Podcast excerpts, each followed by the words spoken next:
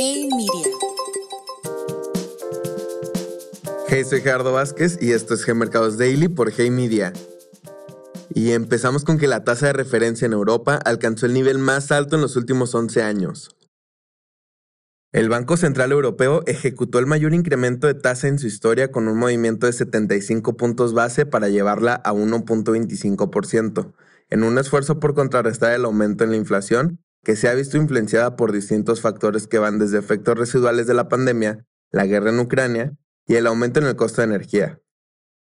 Además, los funcionarios del Banco Central evitaron descartar un aumento similar para la siguiente reunión de octubre, en su urgencia por enfriar el aumento de precios antes de que el deterioro económico derive un efecto multiplicador en la calidad de vida de la población.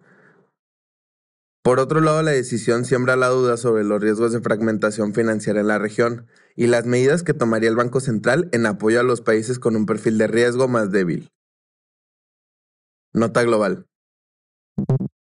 En Estados Unidos, la originación de créditos al consumo sigue sólida pero ya da señales de desaceleración.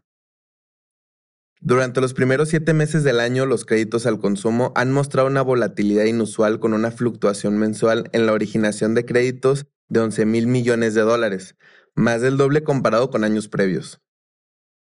En julio, la banca comercial agregó cerca de 24 mil millones de dólares de créditos al consumo, impulsado por ambos frentes, un avance en la tarjeta de crédito y una adición de más de 12 mil millones de dólares de créditos no revolventes que incluye automotriz, educativos y créditos personales.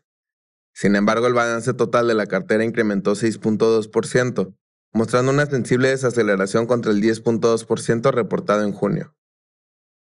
La inflación en China mostró una desaceleración en agosto. Una caída en los precios de las materias primas y un débil consumo derivado de las nuevas restricciones de movilidad en el esfuerzo del gobierno de controlar los contagios de COVID, se vieron reflejados en el nivel de precios a los consumidores y productores. Como resultado, la inflación avanzó 2.5% en agosto, dando mayor margen de maniobra al Banco Central de continuar imprimiendo estímulos. Nota México. El secretario de Hacienda entregó el paquete económico de 2023 al Congreso de la Unión. Como se esperaba, el paquete mantuvo sus objetivos prioritarios en programas sociales y los proyectos de infraestructura del gobierno. Además, no se contempló realizar algún aumento de impuestos mientras que anticipa prudencia y estabilidad fiscal. En cuanto a las proyecciones económicas, Rogelio Ramírez de la O dijo que se espera un crecimiento económico de 2.4% para el cierre de año, mientras que la deuda pública se elevará a 49.4% del Producto Interno Bruto para el final del 2023 la industria manufacturera imprimió dinamismo a la producción industrial.